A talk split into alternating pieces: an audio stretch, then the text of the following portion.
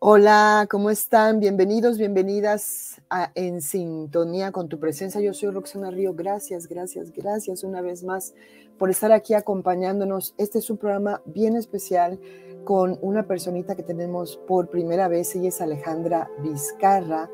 Está en Dubái, es ecuatoriana, es economista con maestría en gobernanza energética.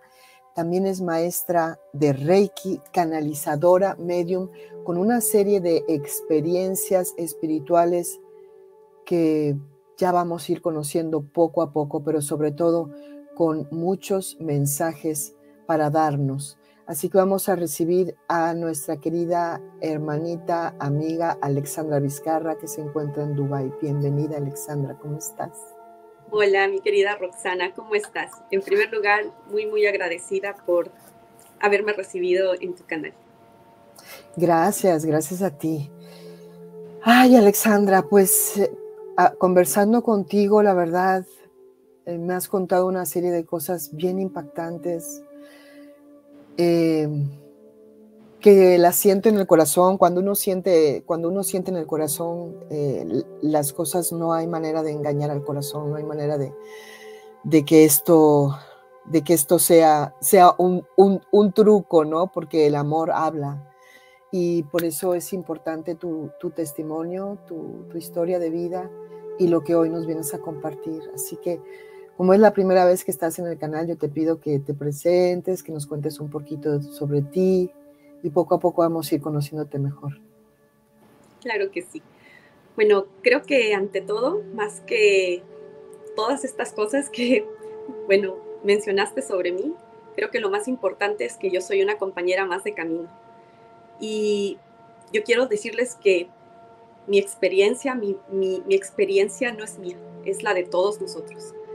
Y esa es justamente la intención de contarles todo esto que les voy a contar a continuación y que yo creo que va a ser muy sanador para muchas personas tal vez escuchar lo que tengo que decirles. Entonces, bueno, eh, dando un poco contestación a, lo que me decías, mi querida Roxana, eh, ¿cómo comienza mi historia? Yo creo, como les digo, mi, historia es la de muchos de ustedes. Cuando yo nací, yo nací con canales abiertos, con mi mediunidad, pero sobre todo con una capacidad, digamos, innata de canalizar energía. Eh, esto, en realidad, digamos que las experiencias que yo tenía eran experiencias que de pronto comenzaron a ser muy fuertes para muchas personas que estaban a mi alrededor y luego yo comencé a darme cuenta que esas experiencias generaban miedo en otros y en mí, porque esas experiencias yo no las he vivido sola, siempre las he vivido con alguien más. Y la verdad es que al igual que muchos de nosotros, eh, nosotros nacemos en una sociedad, en, unas circunstancias que muchas veces, además, digamos, de, de todo lo que ya podríamos estar viviendo por estas experiencias que, como te digo, no son normales, eh, circunstancias familiares, sociales, eh, económicas que a todos nos aquejan, generan aún más crisis y más presión sobre nuestras vidas. Y entonces, tener estas experiencias junto con las situaciones que yo estaba viviendo de niña a nivel familiar, no hicieron la situación, digamos, nada fácil. Entonces, quiero contarles algunas experiencias de dos, por ejemplo, cuando yo era niña, para que ustedes se den cuenta eh, que que estas experiencias, como les digo, pueden alejar a muchas personas, ¿no? Entonces, lo que me, y, luego vamos a hablar de que yo una de esas experiencias la acabé de entender ahora que estoy escuchando junto con todos ustedes la obra del Cristo. Ustedes se van a dar cuenta.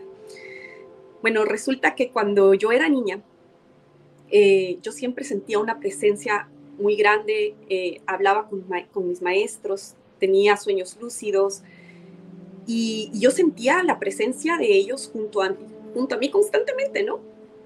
No era algo, digamos, que para mí sea, eh, en ese momento yo lo consideraba algo normal.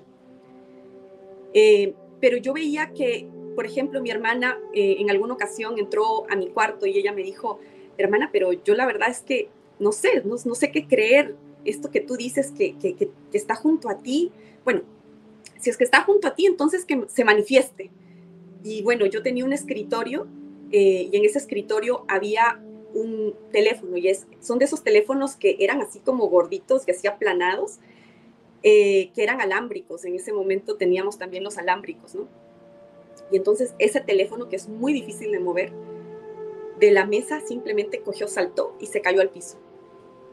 Y después de eso comenzaron a caerse peluches que yo tenía en una estantería y mi hermana salió corriendo y no me acuerdo que ella me dijo, nunca más, nunca más quiero entrar a tu cuarto, nunca más quiero que me vuelvas a hablar de esto, nunca más quiero saber nada y simplemente, o sea, aléjate. En ese momento ella, digamos, le dio esto mucho miedo.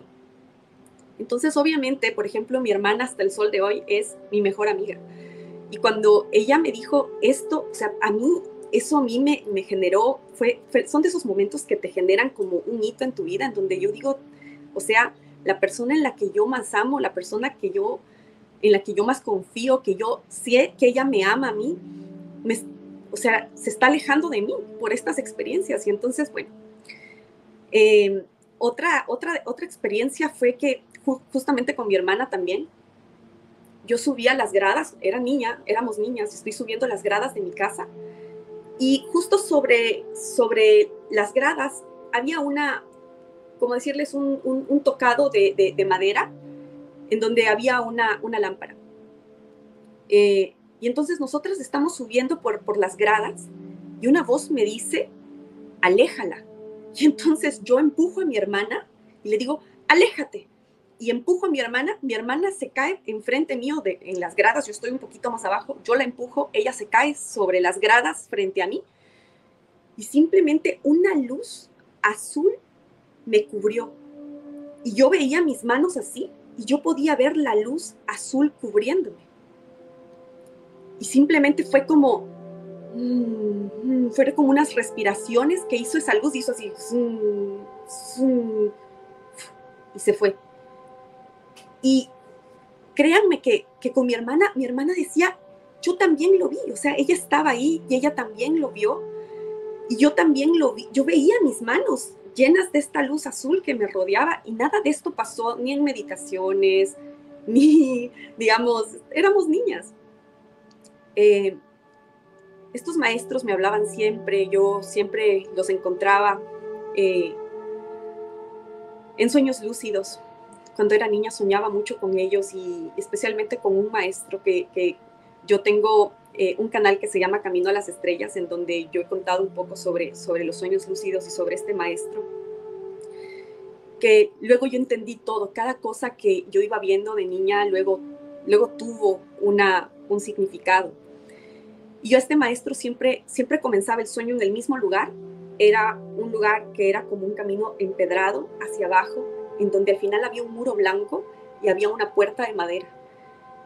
Y yo caminaba por este camino empedrado, abría la puerta de madera y, al, y después yo podía ver como un, prado. Y en el prado había como un, un monte. Y encima del monte había un árbol, no había nada más. Es una pradera verde con un monte, un árbol y mi maestro siempre me esperaba sentado debajo de ese árbol. Mi niñez no fue nada fácil y muchas veces yo iba llorando con ese maestro y bajo ese árbol. Y la verdad es que yo le decía muchas veces a mi maestro que no quería despertarme, que yo quería quedarme ahí junto a él. Y él me decía, no, tienes que regresar, tienes que ser valiente, tienes que perdonar, tienes que hablar con amor, eh, tienes que tratar de entender. Y me, me restauraba de alguna manera, me daba las fuerzas, la paz, o el entendimiento. Pero cuando cada vez más cosas comenzaban a pasar a mi alrededor, me comencé a inestabilizar cada vez más a nivel emocional por las situaciones, con decirles que en este mismo contexto, eh, a nivel de una crisis familiar, había también una crisis social. Eh, en Ecuador se dio, como decirles, a lo que se conoce como el corralito en Argentina. Eh, fue básicamente el feriado bancario, se llamó en Ecuador, que fue una crisis financiera gigantesca en donde los bancos prácticamente se robaron todo lo que tenían los ciudadanos eh, depositados en los bancos. Y básicamente de un día para el otro no tenías nada, nada, nada en tu banco. y se generaron migraciones masivas de las personas que literalmente no se quedaron sin nada, o sea, las personas en mi país se quedaron sin nada. Y era una crisis social y económica gigantesca y entonces todo esto generó también una crisis emocional muy grande en mí.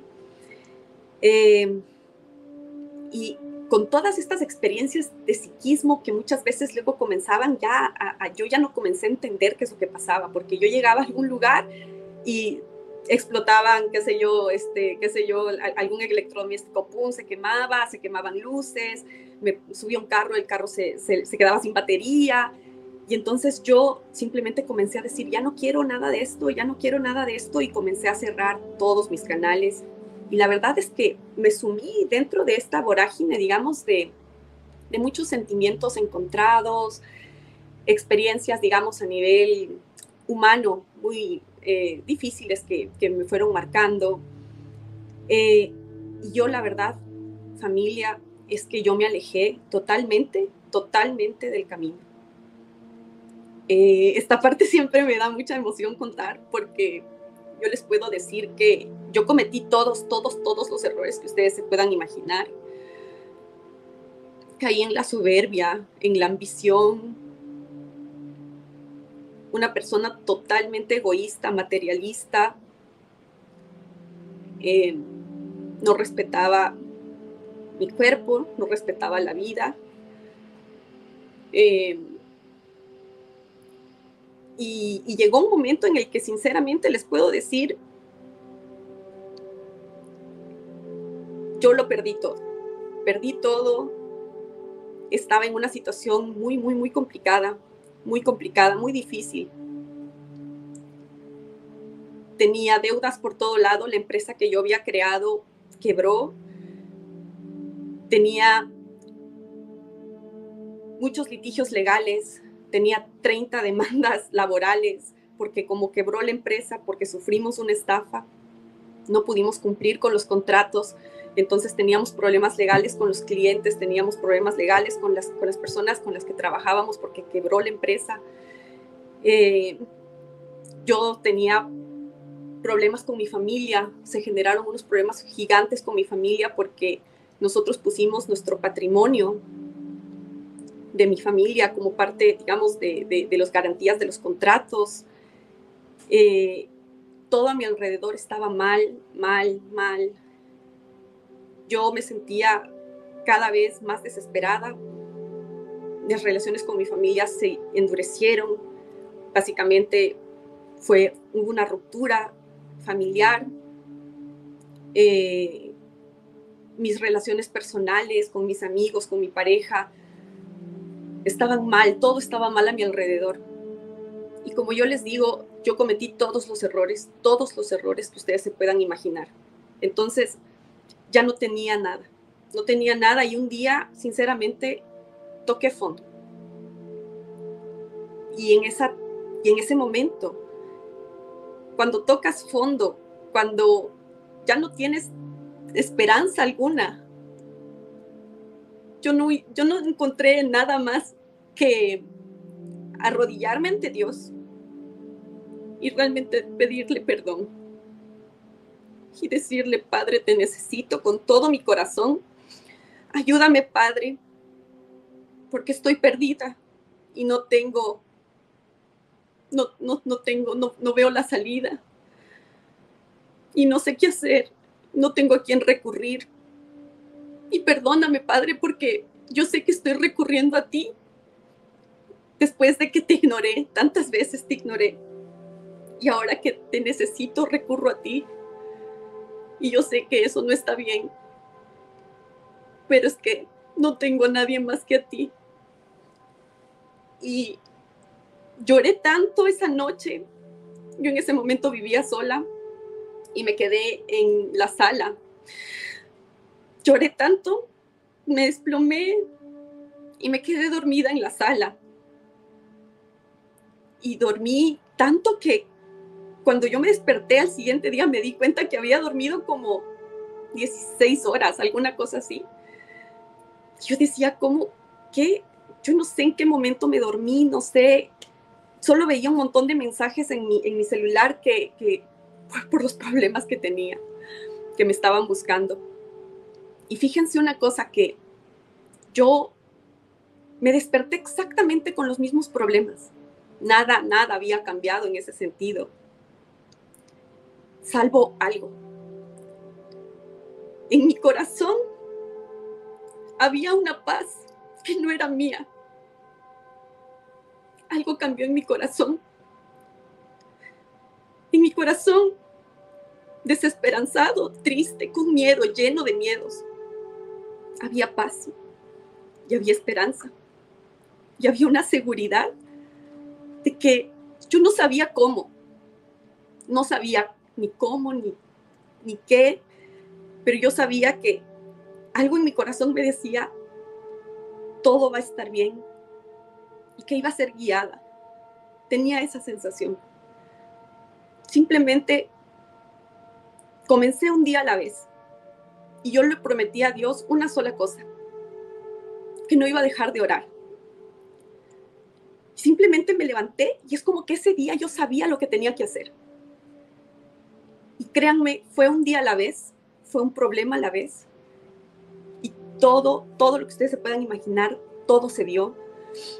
Yo tenía que vender todo, vendí todo. Entonces, si yo tenía un cuaderno, yo vendía el cuaderno. Si tenía una silla, vendí la silla.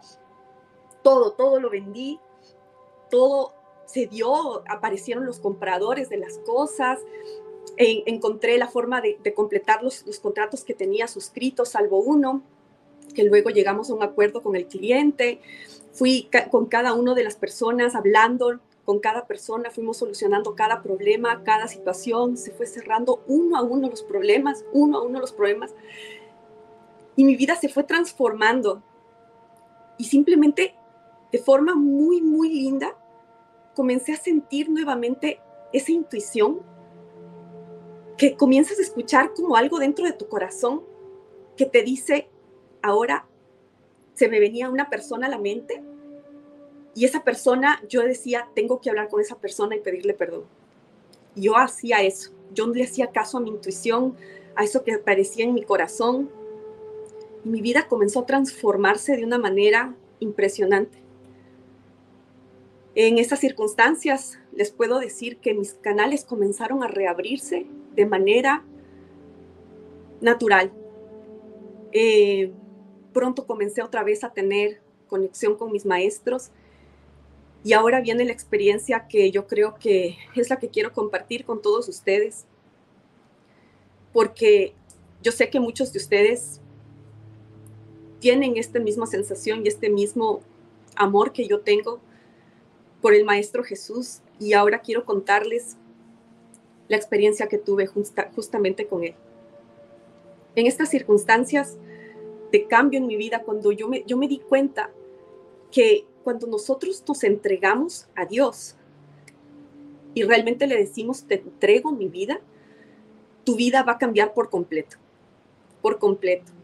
Y en ese momento que mi vida se estaba transformando, es cuando encuentro a mi esposo, conozco a mi esposo, él se convierte en un pilar fundamental dentro de este proceso, digamos, de, superar todos estos problemas que yo iba teniendo. Él, él siempre me ha, me ha, dado ese soporte, ese apoyo. Pero yo le entregué a Dios mi vida, mi vida y mi camino nuevamente, todo, todo mi ser a Él.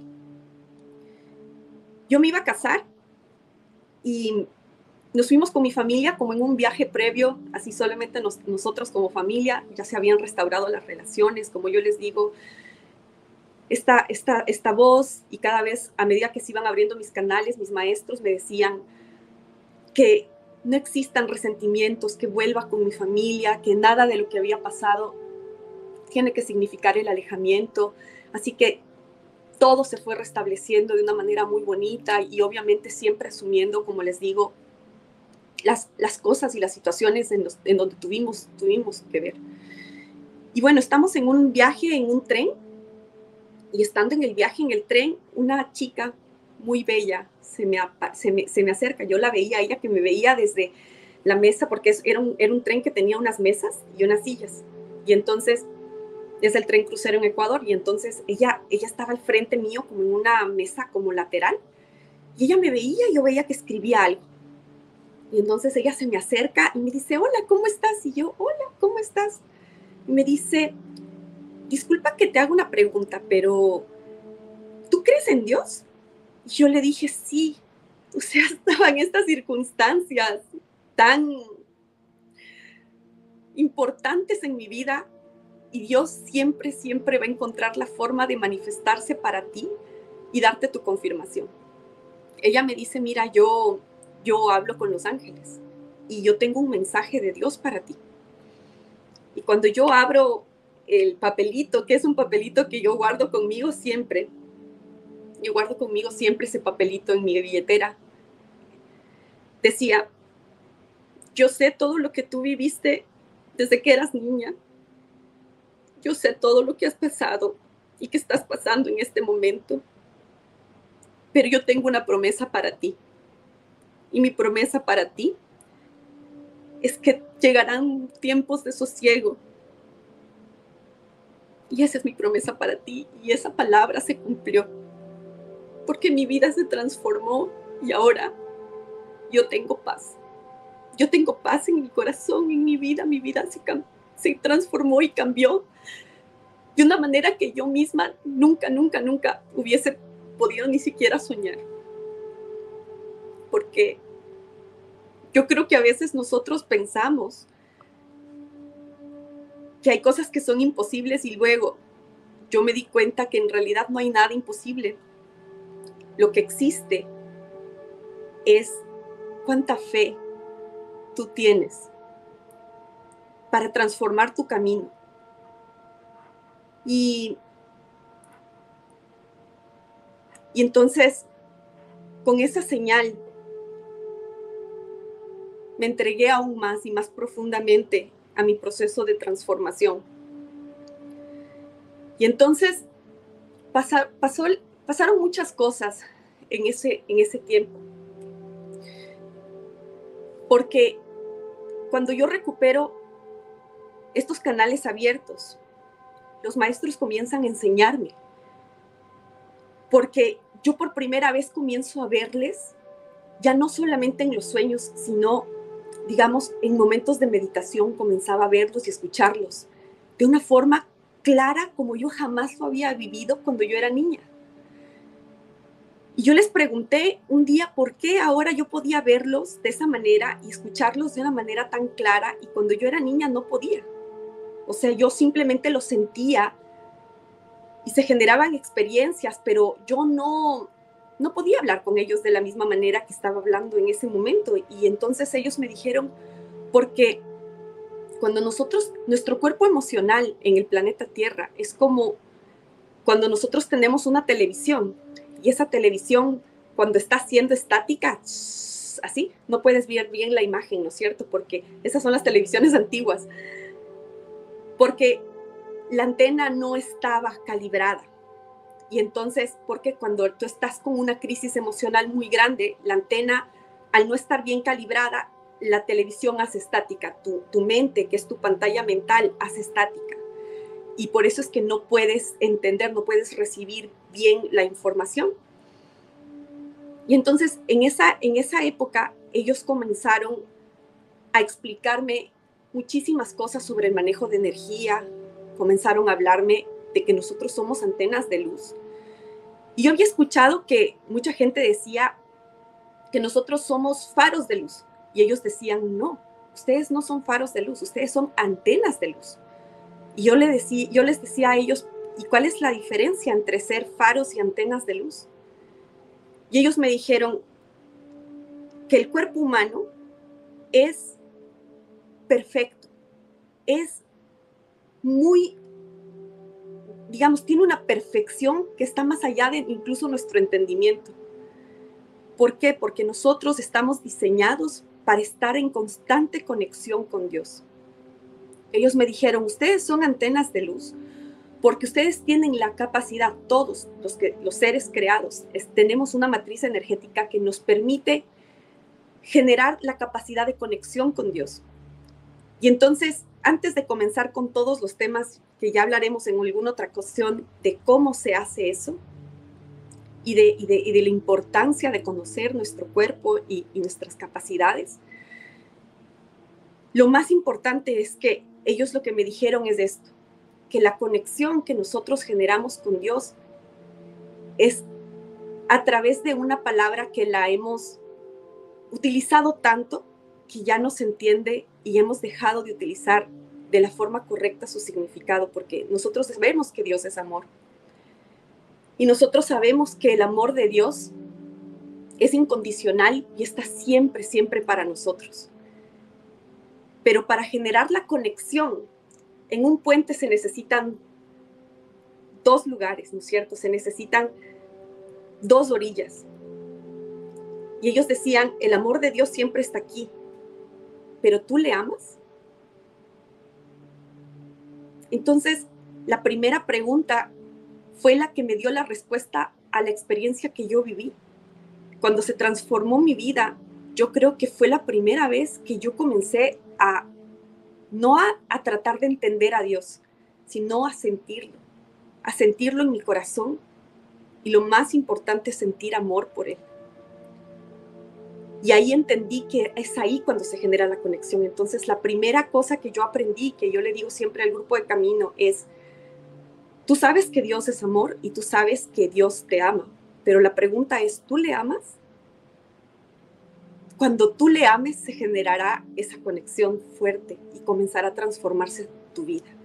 Y lo hemos visto en el grupo de camino muchas veces, de formas tan increíbles, desde personas que han transformado su vida por completo desde situaciones complejas como la mía, a personas que se han sanado de cáncer en metástasis y en diferentes grados de cáncer. Y no porque yo sane, no porque yo sea sanadora. Yo les explico muchas veces a las personas de camino, yo no sano, yo no soy sanadora. Nosotros somos canales de sanación de forma natural, todos nosotros, todos los seres humanos. Todos tenemos que aprender a restablecer esa conexión, porque esa conexión nos sana a muchísimos niveles. En mi caso, por ejemplo, yo no estaba enferma, pero yo también fui sanada. Y ese es un trabajo que tenemos que hacerlo cada uno de nosotros. Yo creo que quienes están leyendo la obra de Cristo están escuchando eso y están aprendiendo, porque luego ustedes bueno, en el grupo de Camino hablamos que algo que a mí me maravilló es que todo lo que está en la obra de Cristo, de alguna manera, es lo que yo recibí y comencé a plasmar en explicaciones, digamos, tal vez más sencillas, durante dos años en el canal. Y entonces eh, llega, bueno, hay un, hay un tema que, digamos, de, las experiencias que, tuve mientras estuve en, en Egipto, fueron experiencias muy importantes. Y, en, y fue la primera vez que yo em, en esa conexión comencé a hablar con seres que cuando yo les pregunté quiénes eran, me dijeron hermanos estelares. Y entonces, lo más bonito fue que ellos me mostraron hermanos. Somos todos hermanos. Y segundo, comenzaron a hablarme de Dios. Y entonces yo me, me sorprendí muchísimo porque yo nunca pensé, digamos, en que los hermanos estelares también me hablen de Dios. Y comenzaron a hablarme de cosas impresionantes y también cosas que, bueno, como ustedes saben que ya hablaremos en otra ocasión, quiero dejar todos esos temas de pronto para otra ocasión que son no tan fáciles de escuchar. Y en una de esas ocasiones eh, yo lloré mucho, mucho, mucho, mucho después de la experiencia, después de lo que hablamos y después de lo que me mostraron. Y, bueno, ahí me encontró, mientras yo lloraba mucho, mucho, mucho, me encontró eh, una de las personas que estaba en ese viaje que se llama Nicolás Appelt. Algunos de ustedes tal vez habrán escuchado de él. Y Nicolás en ese momento, él fue con una novia, con Rocío, Rocío Hamza quiero hacerles corto el cuento, él me, abrazó, me sostuvo. Yo la verdad que estaba tan desolada por lo que había escuchado y me, habían dicho que eh, de verdad que le, conté un poco, no todo, pero le conté un poco de la experiencia, pero lo que sí le dije es que esto me habían dicho hermanos estelares. ¿Y por qué les cuento este detalle? Porque a mí la verdad es que siempre me llegan confirmaciones en lo físico de las cosas que vivo. Y al siguiente día, eh, Rocío, bueno, ella, eh, yo estaba embarazada en el momento del viaje y ella me había dicho que me iba a regalar unas fotos de yo embarazada en alguno de los templos como un regalo. Y al siguiente día de la experiencia, la novia de Nicolás se acerca a mí y me dice, Alexandra, revelé una de las fotos que te tomé y mira, y me dice, Nicolás, ya me dijo lo que le contaste. Yo le dije, sí, yo creo que estoy loca, ya, no, perdóname porque de pronto, no, no, no, no, ella es argentina y me dijo, cállate, mira esto. Y entonces vimos en la foto, y es una foto que yo tengo, y en la foto, en la parte superior, aparece un hermano estelar. Es decir, estoy yo en el templo y aparece un hermano estelar en, de una manera que es imposible decir esto era una, digamos, una sombra detrás de, de, de, algún pictograma o algún jeroglífico. No, aparece de manera, digamos, que sea indiscutible que tú puedas ver que es un viajero estelar. Y ella me dijo, yo no estoy aquí para hacer ninguna broma a nadie. Simplemente toma esto y que esta sea tu confirmación. Y decime qué está pasando porque ya me, ya me da miedo. Entonces otra vez, digamos, fue como para mí súper impactante verlo y darme cuenta que lo que hablaba en alguna ocasión que escuché eh, el mensaje de, de, María Elena, eh, que ahora todos creo que nos hemos animado un poco a hablar por, por el mensaje de ella, y ahí me di cuenta lo que ella decía, yo sé a lo que se refería, que a ellos, los hermanos estelares, a ella le dijeron que ellos pueden intervenir las tecnologías humanas. Y es cierto, o sea, eh, porque Rocío tenía eh, una, una cámara y esa cámara eh, era una cámara eléctrica que luego se conectaba a su ordenador. Y entonces yo pienso que eso fue lo que sucedió, porque es la única manera de que se, o, bueno, yo la verdad que no sé cómo, pero yo pienso que cuando tú necesitas una confirmación, las confirmaciones te van a llegar en lo físico. Y entonces comenzaron estas experiencias con los hermanos estelares, en donde comenzaron a explicarme la importancia de ser antenas de luz para los tiempos que vendrán. Y como yo les digo, lo más importante que ellos me dijeron es lo siguiente. Me dijeron, ¿qué es la luz? Y yo les dije, ¿qué es la luz? Es energía. Y ellos me dijeron, es energía con información, son los pensamientos de Dios. La luz es energía con información, son los pensamientos de Dios. Y me dijeron, cuando las personas, los seres humanos en la Tierra, se activen como verdaderas antenas de luz, lo que van a hacer es traer la luz de Dios a la Tierra. Por eso es que ustedes no son faros, ustedes son antenas porque ustedes pueden traer los pensamientos de Dios a la Tierra. Y cuando eso sucede, entonces realmente comienza la transformación, el progreso y la evolución. Y ellos me dijeron, ¿cómo te pasó a ti en tu vida? Es lo que nos puede pasar a todos. O sea, eso es una máxima que se va a cumplir siempre, incluso en ti, en ti mismo. Y, es que, y eso es lo que yo enseño en el grupo de camino. Y eso es lo que ha sanado a las personas, porque cada una de las personas, yo les digo, actívense a tendas de luz, porque ahora es cuando más vamos a necesitar que todos nos activemos. Entonces aquí no hay, como yo les digo, aquí no hay santos. Yo no soy santa. Yo cometí muchos errores. Y yo lo que quiero decirles, y ya vamos a seguir hablando un poco más, es que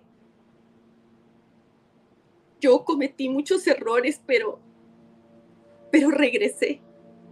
Regresé. Y y nadie me dio la espalda.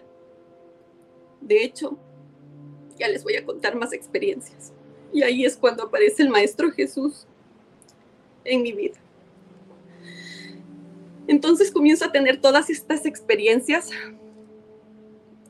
eh, y se genera, permítame un momento, voy a conectar mi teléfono porque parece que se va a acabar la batería. Entonces comienzan un tipo de experiencias que yo no me imaginaba posibles. Pero yo comienzo primero a recibir información de los maestros, que todas estas informaciones que yo tenía, yo tenía que compartirlas. Y entonces ellos me dijeron algo que a mí me llevó a crear el grupo de Camino a las Estrellas, que comenzó realmente como un chat de la gente que me conoció ahí en esa experiencia en Egipto. Algunas de esas personas vivieron las experiencias junto a mí, como les cuento como Rocío, pero hubieron muchísimas más. Pero yo creo este grupo porque ellos me dieron una información. Yo, yo, tuve esta, este grupo, lo creé en el 2019, si mal no recuerdo. Eh, y ellos me dijeron que yo tenía que crear el grupo y entregar la información de antenas de luz ya, porque iba a pasar algo en la Tierra que iba a generar muchísimos suicidios. Me decían, y luego me mostraban que el número 21. Y yo no entendía, yo decía, ¿qué significa esto? O sea, no entendía bien lo que me estaban diciendo. Yo decía, ¿será que son 21 personas? ¿O será que son 21 días? ¿O será que son 21 meses? Y lo que sucedió fue la pandemia, que básicamente fue muy fuerte hasta el 2021. Y ellos me dijeron, por favor, actívense antenas de luz. Tienes que entregar esta información para que más personas puedan activar, activarse como antenas de luz, porque vamos a necesitar eso. Porque mucha gente comenzará a deprimirse y comenzará a suicidarse y lo peor que puede pasar es que te quites la vida. Me dijeron ellos, eso es muy grave y tenemos que tratar de evitar la mayor cantidad de muertes por mano propia. Y yo creé así el grupo y después comencé a explicar todo el tema de antenas de luz y luego traté poco a poco de decirles por qué lo había creado y el mensaje que había recibido y, poco a poco después pasó el, el problema que tuvimos de, la pandemia y durante ese tiempo hubieron muchos suicidios. Entonces, eh, bueno, mucha otra información que al final, como yo les digo, yo les digo siempre a la gente camino, miren, hay muchas cosas que yo pregunto y que, no, y que me dicen, no es para ti saber, no estás en un momento de, digamos, no, se crean, no, no es un momento de evolución, sino que no estás en un momento ni en el lugar, ni en, ni en, ni en el punto en donde sirva para ti saber eso que estás preguntando sobre el futuro, sobre... Porque quien realmente, realmente activa su antena de luz, vive el eterno presente, estás aquí, estás ahora. Y ellos decían, ¿quién podrá sostener la alegría en la oscuridad? ¿Quién podrá sostener la esperanza en la oscuridad? Actívense antenas de luz. Y me dijeron un día, ¿sabes qué es estar iluminado? Llenarte de luz. Llénate de luz, me decían ellos. Y así pasamos durante la pandemia y ahí fue que me entregué a crear un montón de contenido, de información, explicarles cosas que yo entendí y aprendí.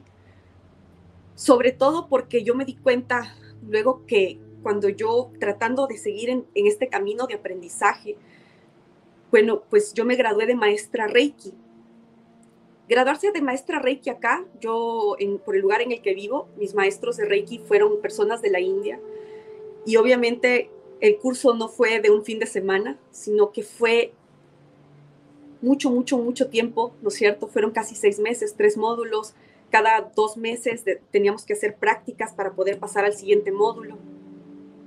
Bueno, ¿por qué les digo todo esto? Porque luego yo también entendí con los maestros, ellos me decían, eso no es correcto, esto no se hace así. No ocupes nunca tu energía. Tú eres canal de sanación Tú puedes ser canal de sanación, pero no ocupas tu energía. Tu energía son fluidos que no son perfectos. El único fluido que sana es la energía perfecta de quien te creó. Y entonces ahí yo me di cuenta que algo pasó. ¿Qué pasó? ¿Por qué, ¿Por qué los cursos de Reiki ahora, digamos, tienen ciertas cosas que a mí los maestros me decían otra. Y no nos enseñaban eso. Y entonces yo me fui y comencé a averiguar directamente en las fuentes. Y yo me di cuenta que el maestro Usui, cuando él habló del Reiki, él habló de la energía universal y él habló de que nosotros somos canal de sanación.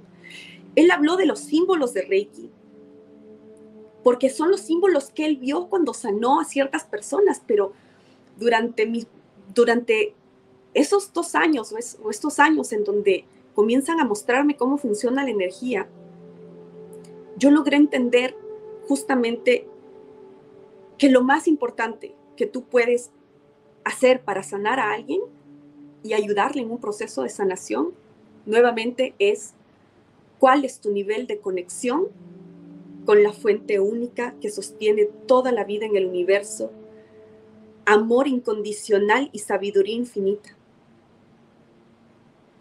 Y todo va a comenzar siempre allí y va a terminar allí. Y eso es lo que me comenzaron a explicar los maestros.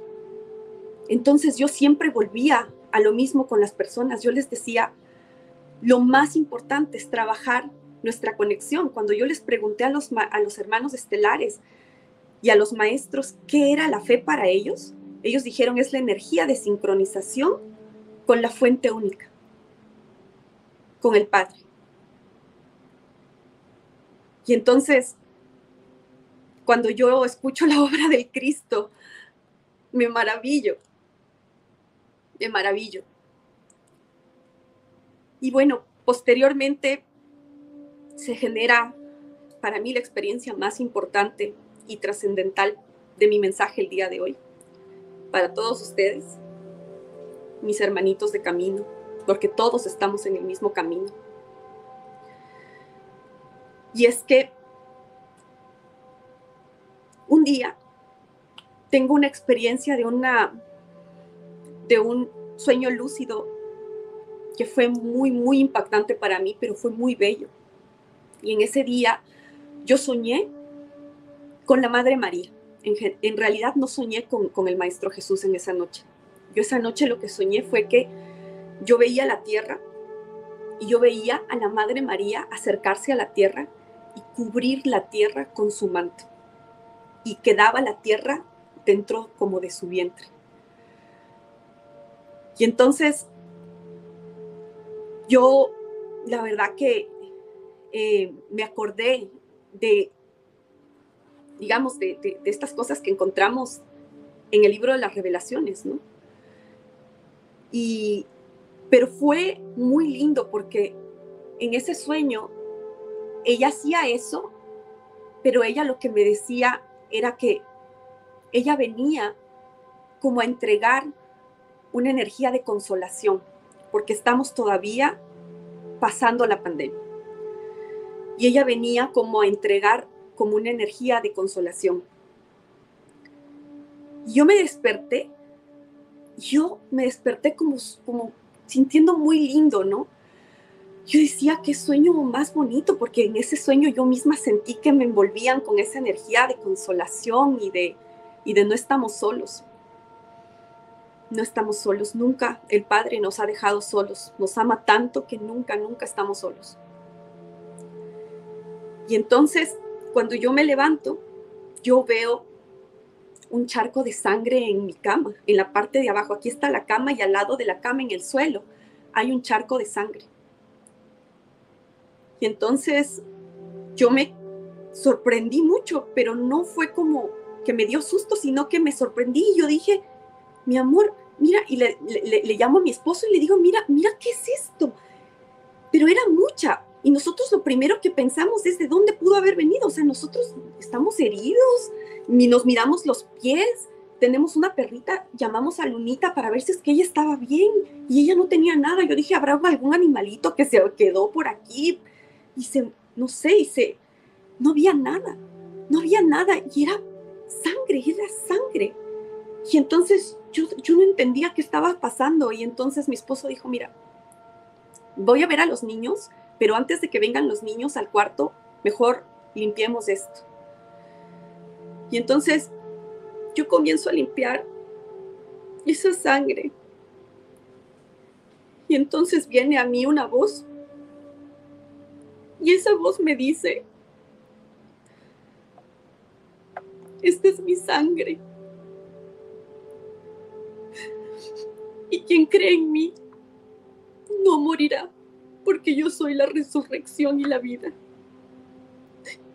Y entonces esa, esa voz a mí me atravesó.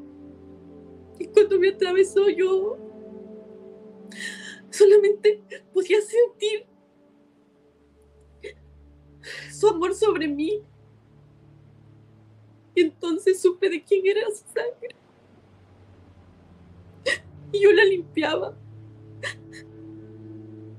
Y yo sentía un aroma como a flores. Y entonces, esa fue su primera manifestación. Y después hubo dos más. Pero con los días muy seguiditos.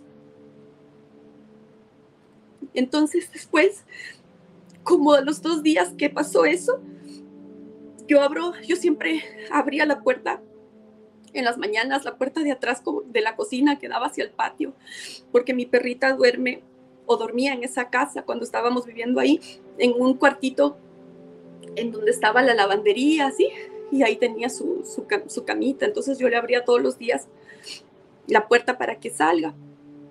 Y entonces cuando yo voy a hacer lo que hago en mi rutina normal, abro la puerta y encuentro un pez. Y era un pez perfecto. Y yo de verdad nuevamente me maravillo porque yo digo, ¿y este pez? ¿Qué está haciendo aquí un pez? Porque en mi barrio habían, hay muchos gatos en ese barrio. Y entonces yo decía, bueno, si este pez está aquí, ¿por qué los gatos no se comieron el pez? También comencé a pensar, ¿y si es que, cómo? Pero es que yo ni siquiera estoy cerca del mar porque este es un pez muy grande.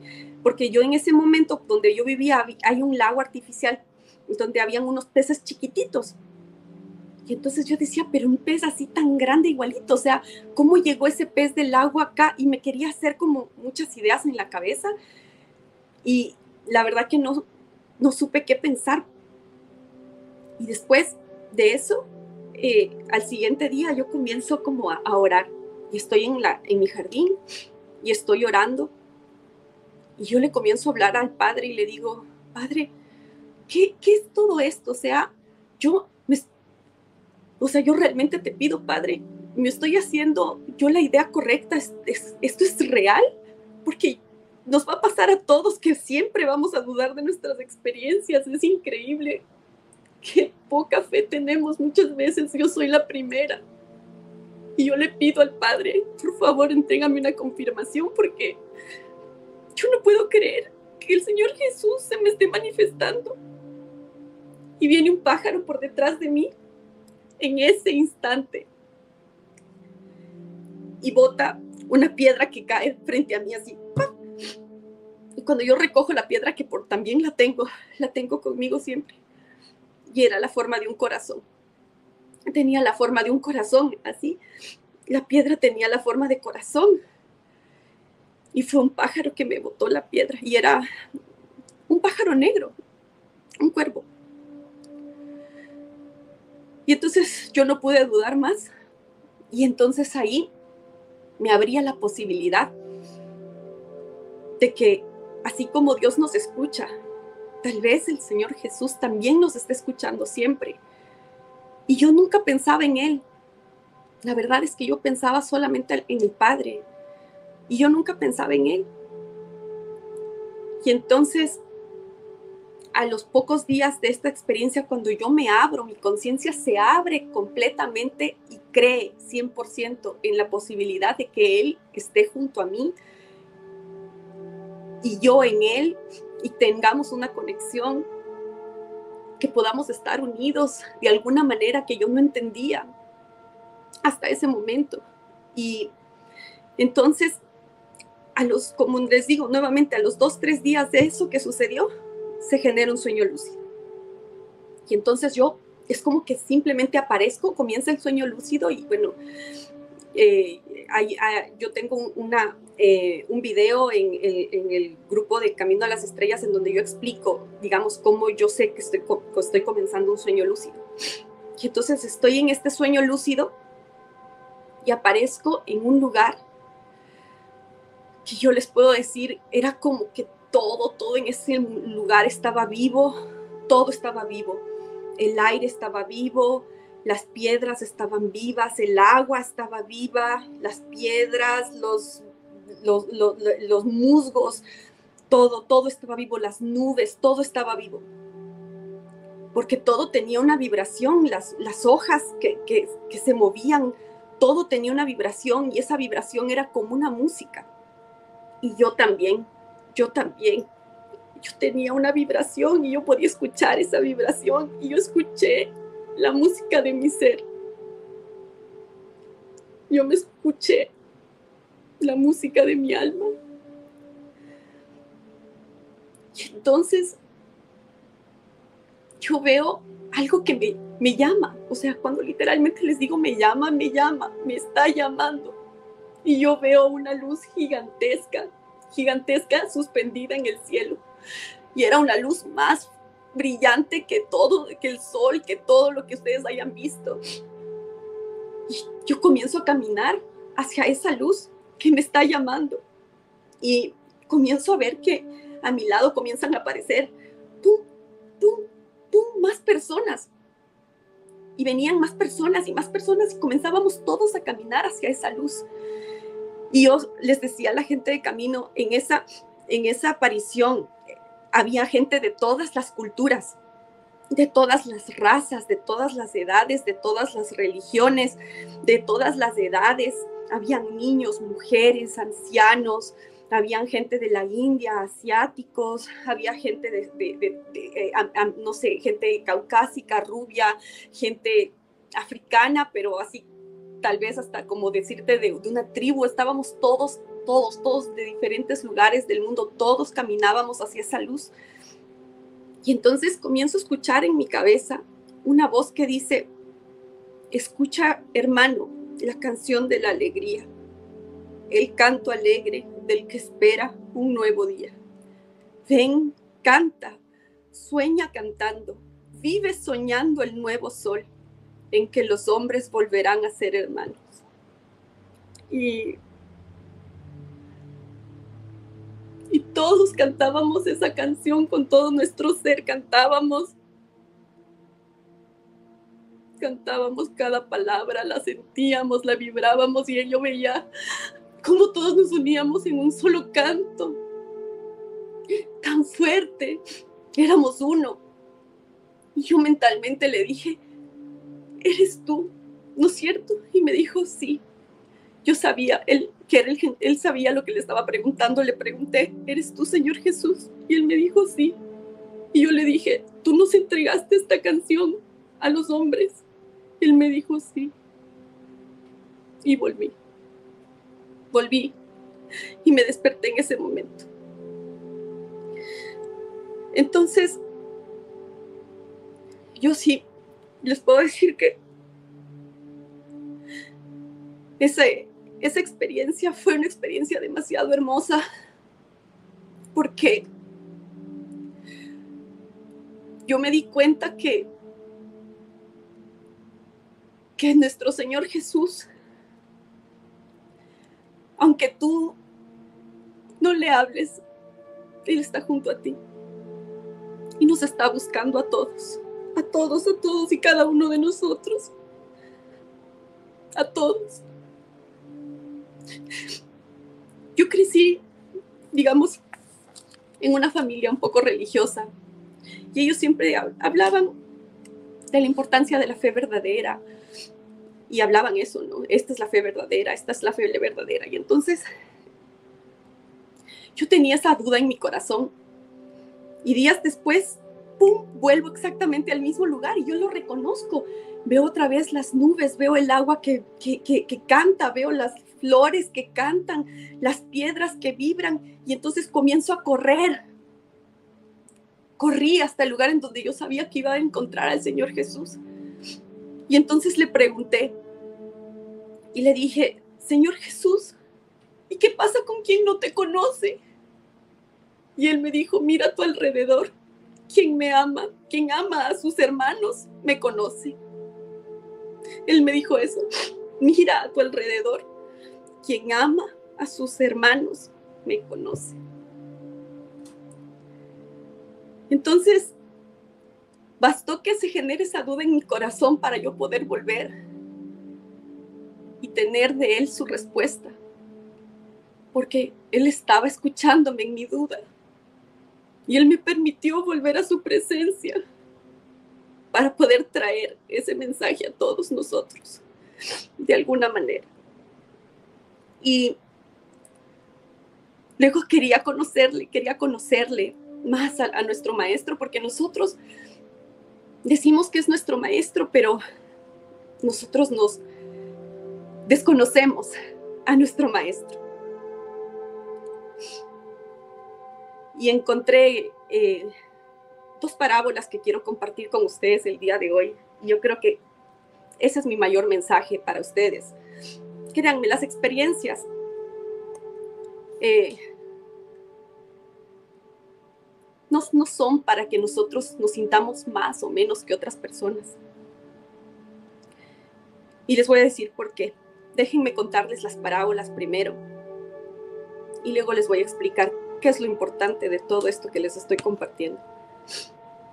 La primera parábola está en el libro de Juan y el Señor Jesús, los, los, los apóstoles siempre le decían preguntas al Señor Jesús. Y, ellos le, le, preguntaban sobre los pecadores y por qué él, digamos, estaba siendo muy criticado porque él decían, dicen las escrituras, y decían de él, mira, dice que es hijo de Dios y está junto a los leprosos y está junto a, las prostitutas y está junto a los criminales.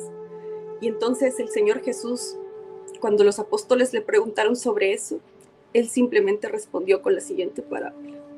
Él dijo, hay un Señor. Y, y me estoy olvidando de decirles algo importante dentro, de, dentro del contexto de esta parábola. Porque al Señor Jesús le, dicen las escrituras que entonces un fariseo le invitó a su casa a comer y entonces entró una prostituta que todo el mundo en el pueblo sabía que ella era una prostituta. Y entonces ella, dicen las escrituras que lloraba mucho y le limpió los pies y le secó los pies con su cabello y le puso perfume en los pies. Y entonces el fariseo le dice cómo es posible que si él sabe quién es ella, ¿por qué se deja tocar de alguien que es impuro? Y entonces él le responde con esta parábola. Le dice, había un señor y era un gran señor y tenía dos deudores, dos, dos personas a quienes él les había prestado plata. A uno le prestó 50 denarios y a otro le prestó 100 denarios. Viendo el gran señor que ninguno de los dos tenía para pagarle, le perdonó la deuda a ambos. Y el Señor Jesús le dice al fariseo, ¿quién crees tú que amará más al Señor? Y el fariseo le dijo, es claro, el que le debía 100 denarios, porque su deuda era más grande, le amará más. Le dijo el Señor Jesús, es lo mismo. Tú puedes ver eso en la parábola y no puedes ver eso con los pecados. Porque quien ha pecado mucho, mucho se le perdonará y por tanto mucho amará a su Señor. Y le dijo a la prostituta, tus pecados por tu fe te son perdonados. Vete, pero ya no peques más. Entonces, yo les decía a la gente de camino que yo de verdad, de verdad les digo, yo sé que lo que tengo, yo sé lo que tengo en mi corazón y yo sé que yo soy de exactamente esa gran deudora por todas las cosas que yo pude haber hecho mal cuando estaba perdida, cuando yo no entendía. Pero quiero decirles que, que cuando el Señor toca nuestras vidas, Él vino y nos dijo, yo vine por todos ustedes, Él viene por todos nosotros. Él no viene, por eso les digo, Él no viene por estos grandes santos, por las personas que son justas y perfectas y que nunca han cometido un error. Él viene por nosotros, por los que nos perdimos, por los que erramos. Y entonces aquí quiero decirles una última parábola y yo creo que con eso queda claro mi mensaje el día de hoy. Esta parábola está en un libro apócrifo, el libro de Tomás, no está dentro de la Biblia. Él dice, había un pastor que tenía 100 ovejas. Una de ellas se perdió. Y el pastor, dejando a las otras ovejas en el redil, se fue y buscó y buscó y buscó hasta el cansancio a la oveja que se había perdido. Y cuando finalmente la encontró, la abrazó y le dijo, a ti te quiero más que a las otras 99, porque estabas perdida y te he encontrado nuevamente. Entonces, yo sé que ahorita en todas estas conversaciones sobre cambio planetario, muchas personas sienten, se sienten no merecedoras. Sienten, yo soy ese pecador. Yo no me merezco eso, yo no, yo no, yo no me merezco la salvación. Así que yo me voy a quedar o voy a sufrir. Quiero decirles que yo también tengo información sobre cambio planetario, pero lo más importante que ustedes tienen que saber sobre cambio planetario es el cambio personal. El cambio personal es el cambio planetario. Todo se va a definir por eso. Porque nosotros pensamos que no, yo, yo no soy esa persona buena, esa persona santa, esa persona que siempre quiso a Dios, que siempre estuvo, no sé, orando por, a, a Jesús, que su fe nunca menguó, que nunca, que no ha cometido errores ni pecados. Y yo entonces comienzo a temer. Y la cuestión es que nos olvidamos, nosotros decimos que amamos al Maestro Jesús y nos olvidamos de su mensaje. Y su mensaje es ese. Su mensaje es, yo vengo por todos ustedes. Yo estoy dando mi vida. Yo estoy dando mi vida. Mi sangre por ustedes, por todos ustedes. Y yo vengo por ustedes. Y si es que estabas perdido, pues a ti te amará más. A ti te amará más que a todos, porque regresaste y yo pregunté por mí. Yo pregunté por mí porque yo siempre digo, todos nosotros, llega un momento en el que dices, ¿por qué mi Señor hay otras personas que se merecen más. ¿Por qué a mí? ¿Por qué a mí me das estos regalos? Y si yo no te merezco, no te merezco. Y, yo creo que, como me decía mi hermana hoy que conversábamos hace, antes de presentarme aquí con, con nuestra querida Roxana, que le agradezco tanto, bueno, pues esta oportunidad de llorar junto a ustedes, porque creo que siempre me desbordo un poco contando esto, pero quiero decirles que nosotros vemos eso y decimos siempre, yo no soy merecedor. Pero el Señor Jesús y Dios ven en ti algo que tú mismo no ves. Y ellos creen en nosotros.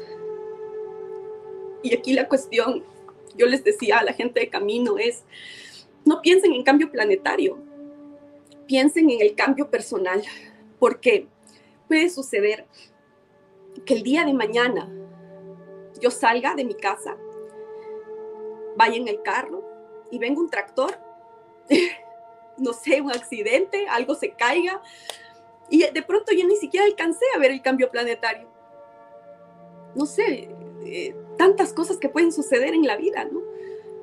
Entonces lo importante es lo que a mí me dijeron los maestros. Los maestros me dijeron, mira, lo importante no es que vayas a morir. Y los maestros son así, créanme, son muy claros. Ellos dicen, lo importante es en qué estado trasciendes, en qué estado de conciencia vas a trascender. ¿Cuál es tu estado de conciencia en ese momento? Es lo importante. Y no le tengas miedo a la muerte. Y entonces ellos me mostraron una vida pasada. Y en esta vida pasada, simplemente lo que les voy a hacer un fast track, un cuento muy rapidito. Yo era un esclavo negro en una plantación que yo creo que era en Estados Unidos. Y la cuestión es que es de noche y estamos escapando. Yo, veía para atrás, yo corría y yo veía para atrás las antorchas, los perros eh, ladraban. Y yo, yo, solamente sentía mi respiración y mi, mi corazón. Y yo corría con toda mi, fuerza, con todo lo que yo más podía. Y de pronto llego y llego como a, a, un precipicio y abajo yo no veía nada, yo solo escuchaba ruido como de agua y piedras. Y entonces esa fue una vida en, en donde, digamos, hubo mucho, fue muy difícil, fue una vida muy difícil. Y yo simplemente dije, tengo uno, un porcentaje chiquitito de sobrevivir a esta caída, pero yo prefiero eso y morir libre y digno, porque yo en ese momento era hombre, a seguir viviendo una vida sin vida. Y si tengo un solo chance de ser libre, yo lo voy a usar. Y entonces, literalmente yo apuesto con todo mi ser porque yo pueda sobrevivir y me lanzo al río. Y cuando yo estoy cayendo, antes de que yo toque el, digamos, lo que yo comienzo a ver es que yo voy a caer sobre una piedra. Y antes de que yo caiga sobre la piedra, yo sentí como que algo me jaló. Y simple y llanamente yo vi mi cuerpo caer y destrozarse sobre esa piedra, pero yo estaba siendo elevado por dos ángeles. Y yo veía mi cuerpo destrozado en esa piedra. Y entonces yo me di cuenta que el momento de la muerte es un momento que, digamos, que va a depender, como decían los maestros, porque ellos me mostraron eso para que yo dejé de temer a la muerte.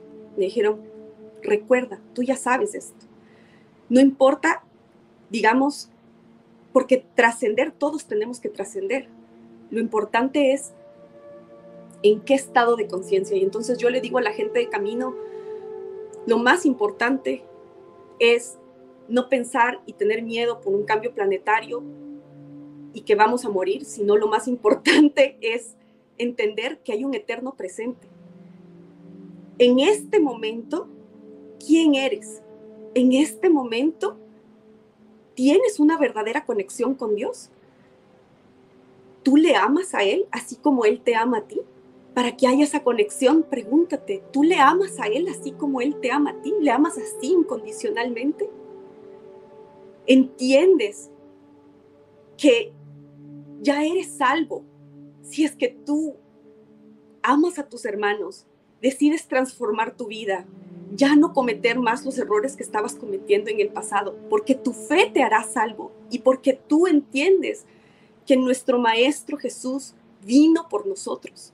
Entonces, si seguimos temiendo, si seguimos pensando que hay el contactado que nos va a decir todo lo que va a pasar, o sea, yo tengo información, pero la más importante que yo tengo es el cambio está primero en ti y nadie va a hacer ese cambio por ti. Este es el momento en el que tú decides transformar tu vida y aquello que estabas haciendo mal, y tú sabes, todos nosotros sabemos, sabemos lo que podemos mejorar y sabemos lo que tenemos que transformar y que ya no podemos seguir haciendo más. ¿Estás dispuesto a cambiar tu vida? ¿O quieres que alguien venga y te diga lo que tienes que hacer y que te diga que, que, te, eh, puede contactar con los hermanos estelares que van a venir en la nave? Ellos, ellos dicen eso no funciona así. Es algo tan importante que nosotros tenemos que volver a escuchar las palabras de nuestro Maestro. Actívense antenas de luz, nos decían los hermanos estelares. Y entonces, simplemente mi mensaje final es, siéntete merecedor, siéntete amado, ama, ama primero a Dios, restablece, restablece ese vínculo con Él, porque Él, una vez que tú le permitas entrar en tu vida, todo lo demás se va a dar. Todo lo demás se va a dar. Se van, van a llegar a ti unos sentimientos diferentes, te vas a sentir diferente, te vas a sentir inspirado, con esperanza, y vas a sentir una necesidad que yo les puedo decir que es el móvil más importante de Camino a las Estrellas. Te vas a sentir con la necesidad de ser amor en acción. Te vas a sentir con la necesidad de ya no estar quieto, ya no ser neutral. Veo todo lo que está pasando a mi alrededor, pero decido alejarme, decido no hacer nada. No, comienzas a sentir una necesidad enorme de comenzar a hacer algo, algo que se plasme en la materia para otros, porque orar está bien, pedir está bien, pero nosotros estamos en la materia, nosotros podemos hacer. En el grupo de camino, las dos personas, hermanas maravillosas, Úrsula y Gabriela, para darles una idea, después de que ellas fueron sanadas de su cáncer, ellas están creando una fundación, una empresa dedicada hacer alimentos saludables y conjuntamente a esa empresa una fundación para poder llegar a las personas que tienen cáncer, que ellas saben lo que esas personas pasaron y sufrieron y no tienen los recursos y no saben de la importancia de conectar con Dios para sanarse, para no sanar su cuerpo físico para sanar su ser, su ser. Nuestro querido José, viendo que ahora el contenido para niños es tan, digámoslo así, danino y peligroso, con él tenemos la idea de crear tribus de solidaridad, un espacio en donde podamos colgar material para los niños que sea educativo y que sea totalmente adecuado a su edad. Que rescatemos nuevamente la inocencia que tiene que haber en el contenido para niños, creando en ellos un espíritu de esperanza. Y entonces mi pregunta es, cuando nos dicen actívense antenas de luz, es literalmente, ¿podemos ser luz para el mundo? ¿Podemos traer esa luz de Dios a la tierra? Aquí y ahora, en el eterno presente.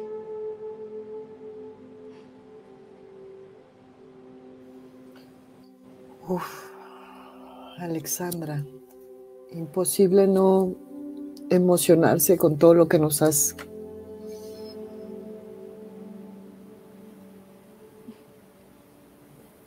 Perdón.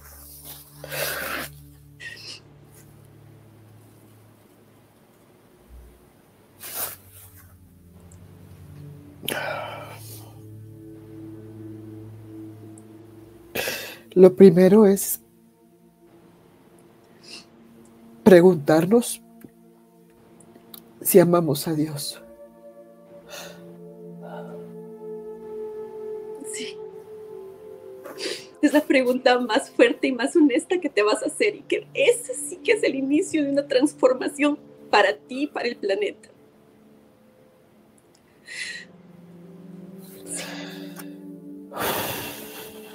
Amar, amar a Dios amor en acción, activarnos como antenas de luz en un eterno presente, sostener alegría, esperanza en la oscuridad.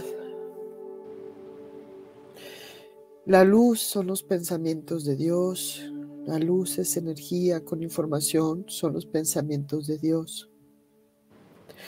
Jesús ve en ti algo que tú no ves.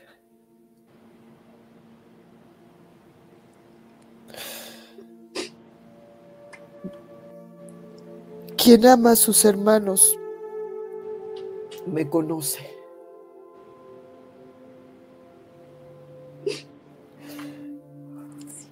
Yo no tengo palabras para todo lo que nos has entregado hoy, Alexandra, y te agradezco muchísimo. Muchísimas gracias. Sí, a la distancia siento que... Ya sé. eh, pues de verdad no, no tengo muchas palabras para, para decir ahora. Creo que el mensaje que nos ha entregado Alexandra hoy es muy importante, muy, muy importante. Y amar a Dios, realmente amamos a Dios, realmente lo amamos, cómo lo amamos, cómo se lo mostramos. Es algo, es una pregunta tan básica y que no, no lo encontramos, no hemos realizado realmente como deberíamos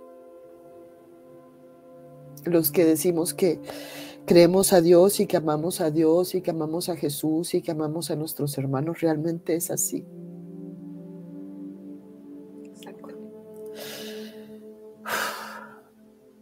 Bueno, Alexandra. wow, yo sé que tienes mucho que compartirnos, mucho que entregarnos. Este es un mensaje muy importante. Eh, ahí está el YouTube de Alexandra, donde ella entrega mensajes, nos habla de sus experiencias y lo hace además con, mucho amor y con mucho profesionalismo. Em, tu Telegram lo estuve buscando aquí, pero creo que es como un grupo cerrado, entonces... Ah, es que no, el grupo es, de WhatsApp, pero, ah. pero no se preocupen porque eh, bueno, primero que nada, este, yo, le, yo le decía a Roxana que lo que necesiten, lo, que quieran que les cuente un poquito más, me tienen siempre por acá. Eh, y hacemos también, bueno, este, algo que se llama Café Astral en, en, el grupo de Camino a las Estrellas, en donde hacemos encuentros en vivo y en donde voy explicando tema por tema y voy profundizando allí y entonces en estos encuentros podemos conversar y hablar, pero yo digo que lo más, lo más, lo más importante no es conocer, es ser. Mira, tú puedes conocer una sola cosita. Trata de ser esa cosita. Porque yo me doy cuenta que algo que los hermanos me decían, y, y yo siempre se lo repito al grupo de camino, no caigan en la espiritualidad de la evasión no caigan en la espiritualidad de la evasión. Entonces, ¿qué es evadirte? Es, no, ya me di cuenta que esta gente no está despierta, ellos no me entienden, entonces me voy. Yo me voy, tengo que alejarme porque ellos no están despiertos, yo sí estoy despierto. Si es que estás haciendo eso en este momento, te puedo decir, sería un momento importante para revisar si eso que estás creyendo que es espiritualidad, lo que está haciendo es alejarte el amor nos une, no nos separa. No importa quién te hizo daño, daño, un daño tremendo. Yo sé lo que se sufre y lo que se, lo que duele. Pero Jesús dijo, hasta los criminales aman a sus amigos. ¿Y qué mérito hay en eso? Amemos, realmente el mérito está en decidir amar decidir amar a quien no te quiere, a quien habló mal de ti, a quien te hizo daño, a quien no creyó en ti. Y eso es un trabajo personal muy, muy grande. Y yo les digo, y en ese trabajo no estás solo. Porque a veces decimos, yo no puedo, y tienes razón, tú solo no puedes. Pero si tú te llenas de Dios, tú vas a ver que puedes porque no vas a ser solo tú. Es esa fuerza que va a transformar tu vida. Y nuevamente volvemos al paso uno. Tal vez el paso uno es el que te permite dar los siguientes. Así que simple y llanamente les digo, por favor, no caigamos en la espiritualidad de la evasión, la espiritualidad en donde realmente nos podemos perder en lugar de encontrarnos a nosotros mismos y quienes realmente somos. Así es, porque si, si realmente estás despierto, estás en acción. si no es que te has vuelto a dormir. Eh, muchísimas gracias, Alexandra. Eh, te esperamos aquí pronto. Voy a poner los enlaces aquí debajo de tus, eh, tus redes y lo que tú me compartas para que la gente te conozca mejor. Nos quedamos con este mensaje para reflexionar, para ser antenas de luz, verdaderas antenas de luz, amando a Dios, amando a nuestros hermanos. Quien ama a sus hermanos me conoce, dice Jesús. Muchas gracias. Gracias. Un beso grande. Gracias a todos los que nos están escuchando, a los que nos van a escuchar. Hasta prontito y esperamos aquí a Alexandra muy pronto. Bye. Chao.